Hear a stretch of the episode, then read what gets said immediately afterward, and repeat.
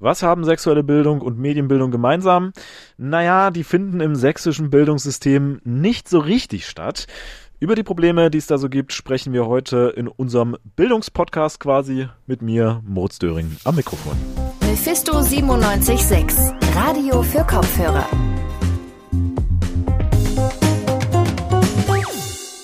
Sexuelle Bildung an Schulen, die ist Pflicht und fängt in der Regel schon beim Sachunterricht in der Grundschule an.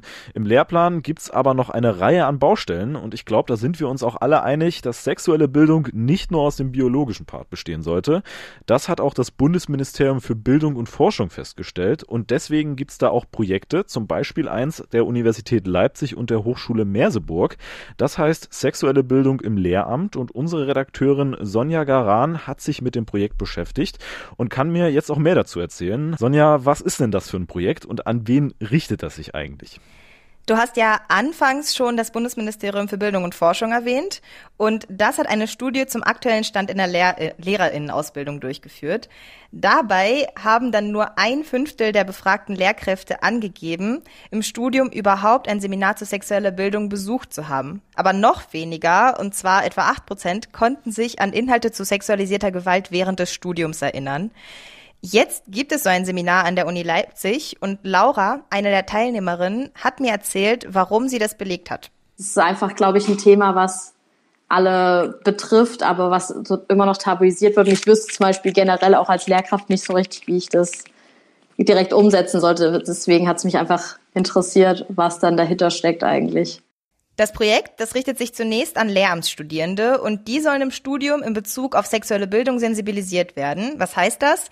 Sie sollen lernen, mit bestimmten Inhalten umzugehen und sie auch an die SchülerInnen weiter zu vermitteln. Besonders beim Thema sexualisierte Gewalt soll den Studierenden vermittelt werden, dass sie hinsehen und den SchülerInnen zuhören sollen. Nach der Auswertung der Studie wurde dann vergangenes Semester ein Seminar an der Universität Leipzig gestartet und du hast dich ja mit Dr. Sabine Wienholz unterhalten. Sie leitet das Seminar. Was hast du da herausgefunden?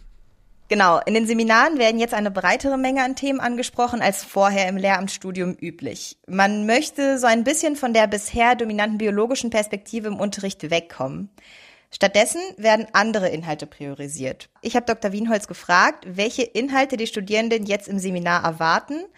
Auf der einen Seite soll der Begriff Sexualität dekonstruiert werden. Da geht es dann auch um die Sozialisation. Ganz wichtig seien aber auch die sexuellen Rechte und Konventionen und darüber hinaus auch noch mehr, wie Dr. Wienholz mir erklärt hat. Ja, und dann welche äh, Kennzeichen und Merkmale dann auch die sexuelle Entwicklung ähm, im Kindes- und Jugendalter dann vornimmt, das eben kennenzulernen und dann auch, äh, wie kann man dem auch gut begegnen, jetzt, äh, wenn man das im Unterricht einbaut.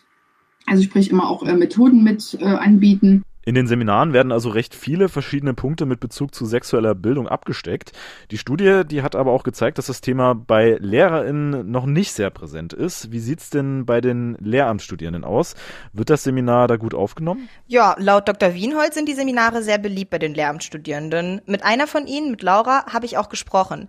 Sie hat mir erzählt, dass im Seminar viele Themen behandelt werden, mit denen sie in ihrer Schulzeit gar nicht konfrontiert wurde gerade in der Schule wird eher auf so, ich sag mal, die Fortpflanzungsaspekte geachtet, aber es wird halt super viel weggelassen. Also ähm, allein schon das ganze Thema sexualisierte Gewalt. Was für Rechte habe ich? Ähm, wie kann ich Grenzen auch abstecken? Mit wem kann ich darüber reden? Ähm, oder auch alle Lustaspekte, die damit zu tun haben. Es wurde eher trotzdem weiter tabuisiert, auch wenn es halt quasi angesprochen wurde. Also es ist so ein ganz ganz komisches Zwischending irgendwie.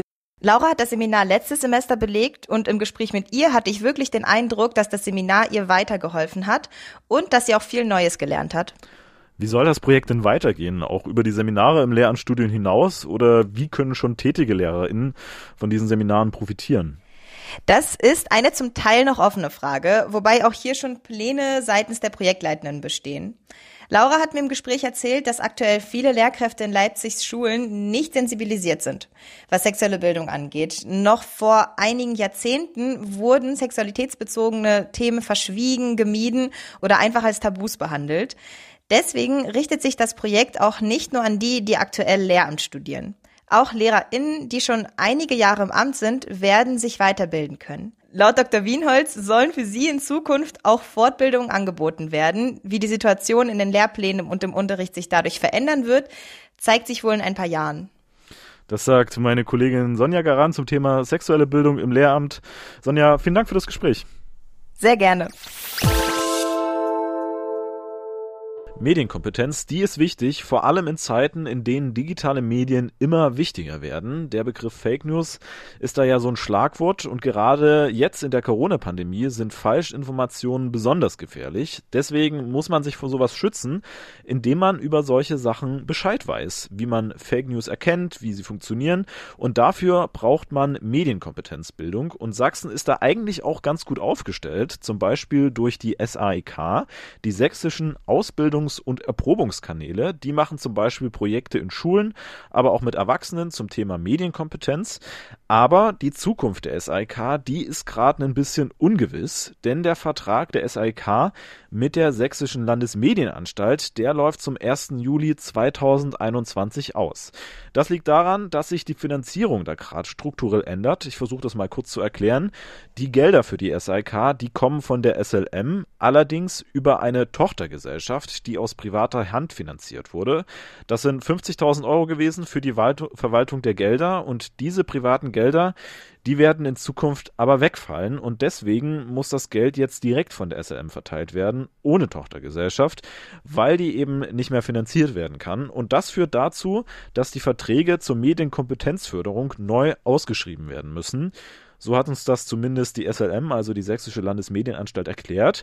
Wir haben heute da nämlich mit Markus Heinker gesprochen. Er ist Präsident des Medienrates der SLM für privaten Rundfunk und er hat sich wie folgt dazu geäußert. Ja, mir ist es also wichtig, äh, sozusagen, dass dieses, äh, diese Wahrnehmung, die sich irgendwie eingeschlichen hat, äh, dass irgendetwas weggenommen würde, die ist einfach nicht richtig. Tatsächlich ist es so, dass die Landesmedienanstalt ihre Medienkompetenzförderung mit unverminderter Intensität auch mittelfristig fortsetzt. Und jetzt spreche ich mit Robert Helbig vom SAIK Leipzig. Erstmal hallo Herr Helbig. Hallo, Grüße. Ähm, vielleicht nochmal grundlegend, wie funktioniert denn ähm, so eine Finanzierung von Medienkompetenzprojekten? Das funktioniert auf ähm, quasi so auf Auftragsbasis, oder? Genau, also in dem Fall ist es so, dass ähm, die Landesmedienanstalt beziehungsweise dieses SAIK-Förderwerk, in dem neben der SLM ja noch die privaten Hörfunkveranstalter bisher mit drin waren, dass die solche Medienkompetenzprojekte, also SAIK-Projekte als Ganzes, zum Beispiel den SAIK Görlitz oder den SAIK Plauen, ausschreiben. Es gibt da alle drei bis vier Jahre eine europaweite Ausschreibung mit bestimmten Kriterien, wo definiert ist, was soll denn passieren, wie soll das Ganze umgesetzt werden. Und darauf können sich dann Institutionen, Vereine, äh, Bildungsunternehmen bewerben und die bekommen dann den Auftrag, das auszuführen für einen gewissen Zeitraum. Und jetzt sind wir eben in der Situation, dass die aktuelle Beauftragung bis Mitte 2021 läuft ähm, und danach diese Verträge nicht verlängert werden sollen. Ähm, vielleicht können Sie ja da auch nochmal kurz erklären, was das so für Aufträge sind. Also was machen die SRK genau? Ähm, die SRK arbeiten in den Regionen heute in ganz vielschichtigen Netzwerken mit Kitas, mit Schulen, mit Vereinen.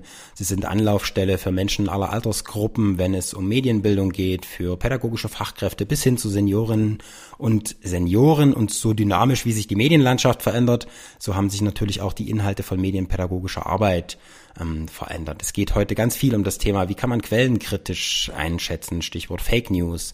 Ähm, es geht darum, journalistisches Handwerk zu verstehen, sensibel mit Daten umzugehen. Ähm, Cybermobbing spielt ein großes Thema und das adressieren die SAIK in handlungsorientierten Projekten. Also es wird nicht nur über Medien geredet, sondern es ist sehr häufig ein handlungsorientierter Ansatz, zum Beispiel Schülerinnen und Schüler oder auch Erwachsene ähm, produzieren selber Medien, Videos, ähm, Audioproduktionen, um dadurch auch zu verstehen, wie das Ganze funktioniert, wie manipuliert werden kann und so weiter. Medienkompetenzprojekte in der Schule, die sollen vom Kultusministerium gefördert werden. Das soll in Zukunft wohl auch noch ausgebaut werden. Zumindest hat uns das die SLM auch so gesagt. Ähm, was meinen Sie, inwiefern kann sich die SIK da vielleicht auch einbringen auf, äh, in, in Aufträgen vom Kultusministerium? Naja, es ist eine Frage, wie man das einfach strukturiert. Also man muss davon ausgehen, die SAIK sind ja keine Rechtsform, sondern sie sind ja letztendlich ein Projekt der Landesmedienanstalt beziehungsweise des ähm, SAIK-Förderwerkes. Äh, man muss jetzt davon ausgehen, dass es das in der Form zumindest nach jetzigem Stand dann nicht mehr geben wird, sondern dann wird das Kind einen anderen Namen bekommen. Und natürlich spielt das für die aktuellen Betreiber der SAIK, ähm, ist es dann interessant, äh, was auch kultusseitig dann kommt. Wir sind da ja auch jetzt schon in einem engen Austausch und in Gesprächen. Aber das auch nochmal ganz klar, ähm, im Moment ist noch nicht klar, wie es dann aussehen wird ab Sommer 2021. Und das ist auch ein Punkt, den ich kritisiere und den wir kritisieren, ähm, dass es zumindest noch kein bekanntes Modell gibt, wie Medienkompetenzförderung dann seitens der SLM aussehen soll. Und das ja, ist jetzt noch ein gutes halbes Jahr. Das ist natürlich sehr wenig Vorlauf, um da neue Strukturen aufzubauen, wo ja auch die aktuellen Strukturen gut funktionieren. Es ist jetzt schon so, dass der, der Bedarf, der da ist, sowohl im schulischen als auch im außerschulischen Bereich an handlungsorientierten Projekten ja gar nicht zu decken ist ähm, durch die SAIK jetzt äh, in den, in den ähm, Städten und, und Landkreisen. Und gerade in den, in den ländlichen Regionen, in den kleineren Städten sind die SAIK ja oftmals die einzigen Akteure, die explizit das Thema Medienbildung bespielen, wenn ich da jetzt an Plauen oder Görlitz oder Bautzen oder Zwickau denke. Also ist jetzt quasi erstmal das große Problem, dass man nicht weiß, wie es weitergeht und dass da ein Loch ist. Kann man das so sagen? Das kann man so sagen, genau. Ne? Also die aktuelle Planungsperspektive reicht bis zum 30. Juni 2021. Ähm, das ist für die Fachkräfte im SAIK-Bereich äh, natürlich keine schöne Situation, ähm, dass es da jetzt keine Planungssicherheit gibt. Wir wünschen uns da auf jeden Fall ähm, eine Übergangslösung. Dass Dinge weiterentwickelt werden müssen, ist überhaupt keine Frage.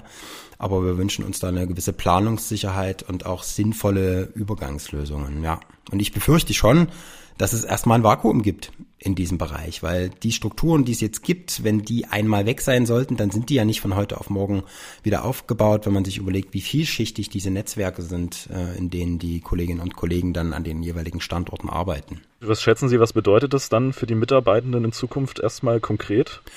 Das lässt sich ähm, äh, schlecht abschätzen. Einerseits äh, hoffe ich sehr, dass die Kolleginnen und Kollegen jetzt erstmal bei der Stange bleiben und auch diese Phase einer gewissen Unsicherheit natürlich äh, einfach mit mitgestalten und mittragen. Ich weiß, dass das äh, eine Herausforderung ist, das ist nicht zu unterschätzen.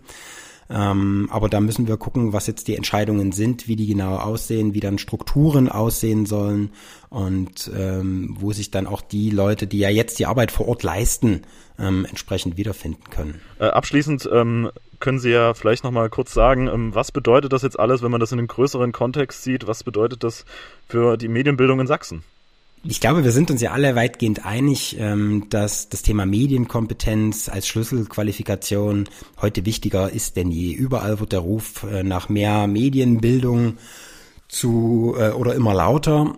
Und ähm, ja, wir müssen davon ausgehen, dass es immer wichtiger wird, um selbstbestimmt in einer Gesellschaft im digitalen Zeitalter zu leben. Wir haben in Sachsen da eine sehr gute Grundstruktur. Also die SAIK bilden im Moment eine gewisse Grundversorgung ab im Bereich Medienbildung. Es werden mit den Angeboten bis zu 20.000 Menschen im Jahr erreicht. Und natürlich sollte so eine, so eine Struktur aus unserer Sicht weiterentwickelt werden. Das sind die Kompetenzträger vor Ort, die auch in diesen Netzwerken arbeiten und aus meiner Sicht ist die Zeit wirklich sehr knapp. Ähm, wir wissen nicht, wie es weitergeht nach dem Juni 2021 und deswegen ist dort jetzt dringender Handlungsbedarf, Übergangslösungen zu schaffen und ähm, die Strukturen entsprechend weiter zu entwickeln, dass eben kein Vakuum im Bereich Medienbildung entsteht. Das sagt Robert Helbig, er ist Studioleiter der SLK in Leipzig. Vielen Dank, Herr Helbig, für das Gespräch. Ich danke Ihnen. Die Medienbildung in Sachsen, die wird also weitergehen, denn die Sächsische Landesmedienanstalt investiert weiterhin. Die Frage ist nur, was passiert mit den bestehenden Strukturen der SAIK und wie geht's für die Mitarbeitenden weiter? Das wird sich dann voraussichtlich Anfang des nächsten Jahres klären. Tja, und damit sind wir durch und wir machen Wochenende, aber keine Sorge, am Montag gibt's wieder eine Folge. Falls ihr uns ganz dolle mögt, dann könnt ihr uns natürlich online besuchen auf radiomephisto.de oder auf Social Media, auf Facebook, Twitter, Instagram und YouTube. Vielen Dank an alle, die an der Folge beteiligt waren, an Levin Wortmann, Sonja Garan und Johanna Honsberg. Ich verabschiede mich, macht's gut und bis zum nächsten Mal. Mephisto 976, Radio für Kopfhörer.